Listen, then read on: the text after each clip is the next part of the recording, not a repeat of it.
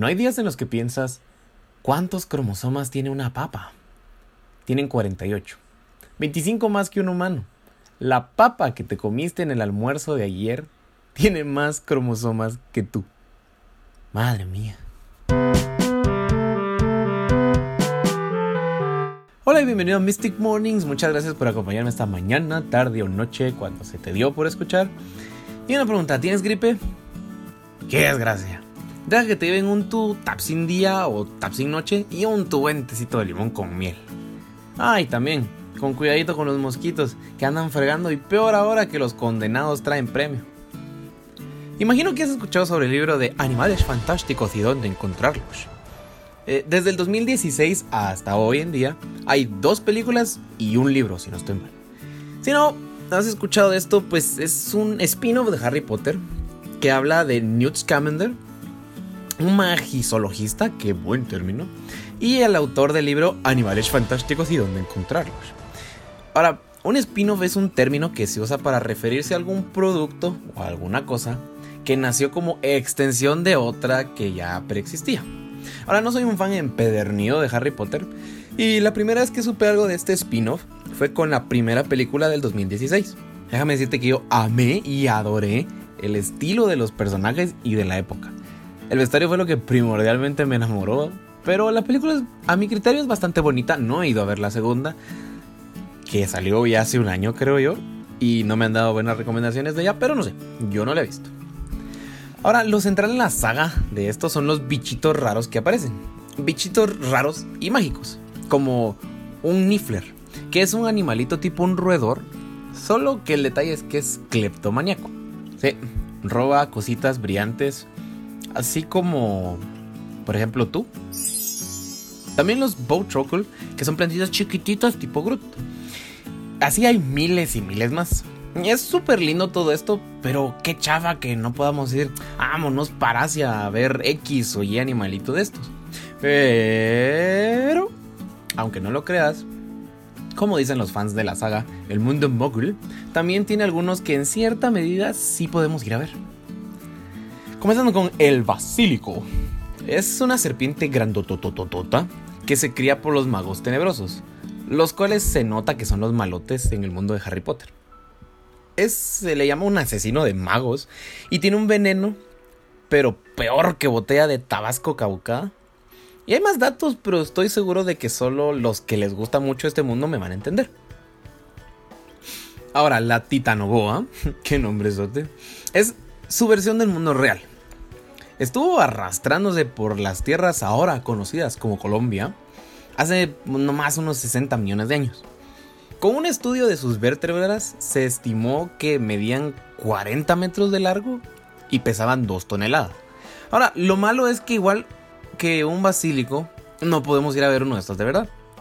Pero hay réplicas y partes de fósiles que pueden encontrarse en los museos, como la réplica de una vértebra de la titanoboa, en el Museo Geológico José Arroyo y Gómez en Colombia. Ahora, la dieta del bichito esta es interesante porque asegura su tamaño. Debido a que comía tortugas y cocodrilos, pero gigantes. Y estos medían de 1 a 2 metros. Ahora, pensé que si una serpiente contemporánea se puede tragar un humano completo, esta babosa, ¿qué fregados no se puede tragar? Madre mía, esas eran épocas fuertes. Ahora, otro bichito de la saga es el Billywig. Es un insecto australiano color zafiro que mide como media pulgada. Es veloz hasta la madre, que al parecer nadie lo ve luego de que lo pican. El compañero aquí es peculiar debido a que sus alitas las tiene pegadas en la cabeza. Y su picadura produce nada más y nada menos que mareos y levitación.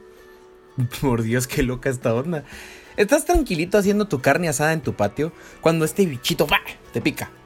Te vas a ir volando, la carne se va a quemar y posiblemente va a provocar un incendio. Adiós casa, adiós carne y adiós identidad. La identidad debido a que el incendio hizo que la Interpol te busque y pues va a tocar mudarse a Papúa Nueva Guinea.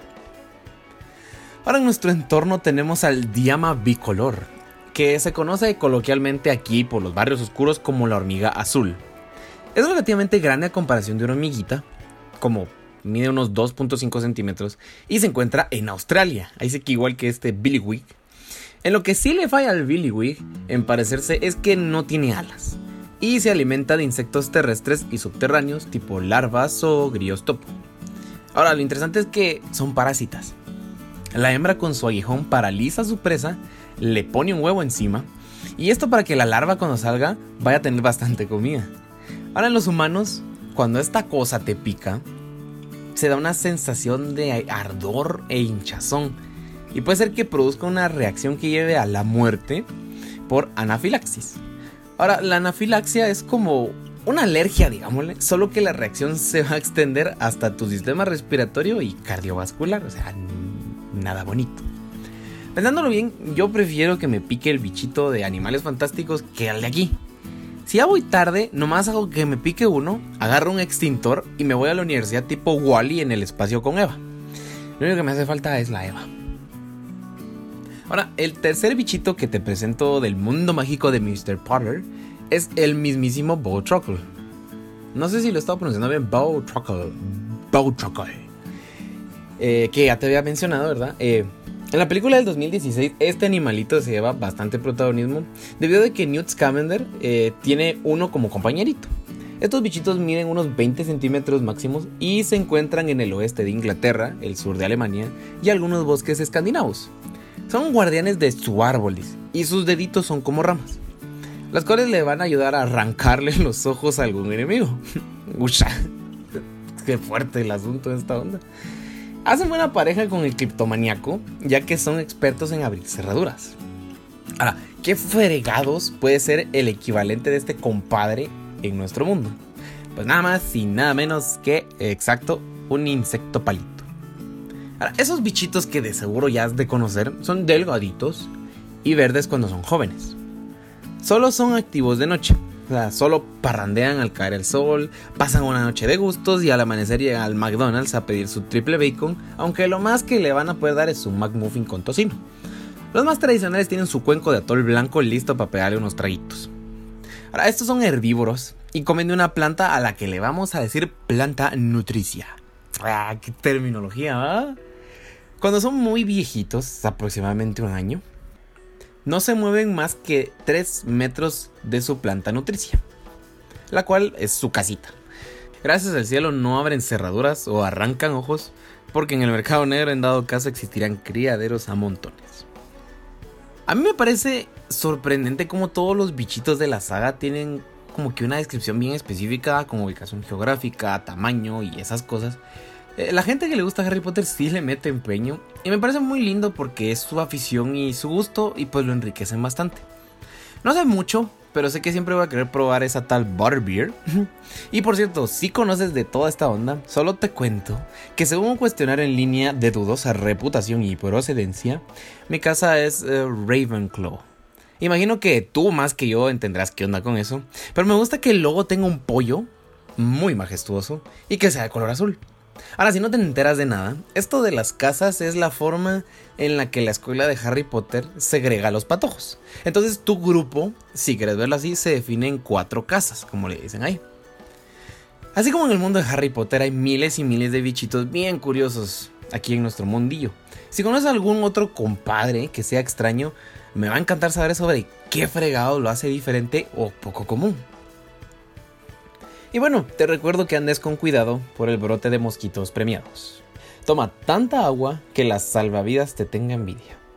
Y muchas gracias por acompañarme este rato, te espero el otro lunes temprano y recuerda, si estás parado, no estás sentado.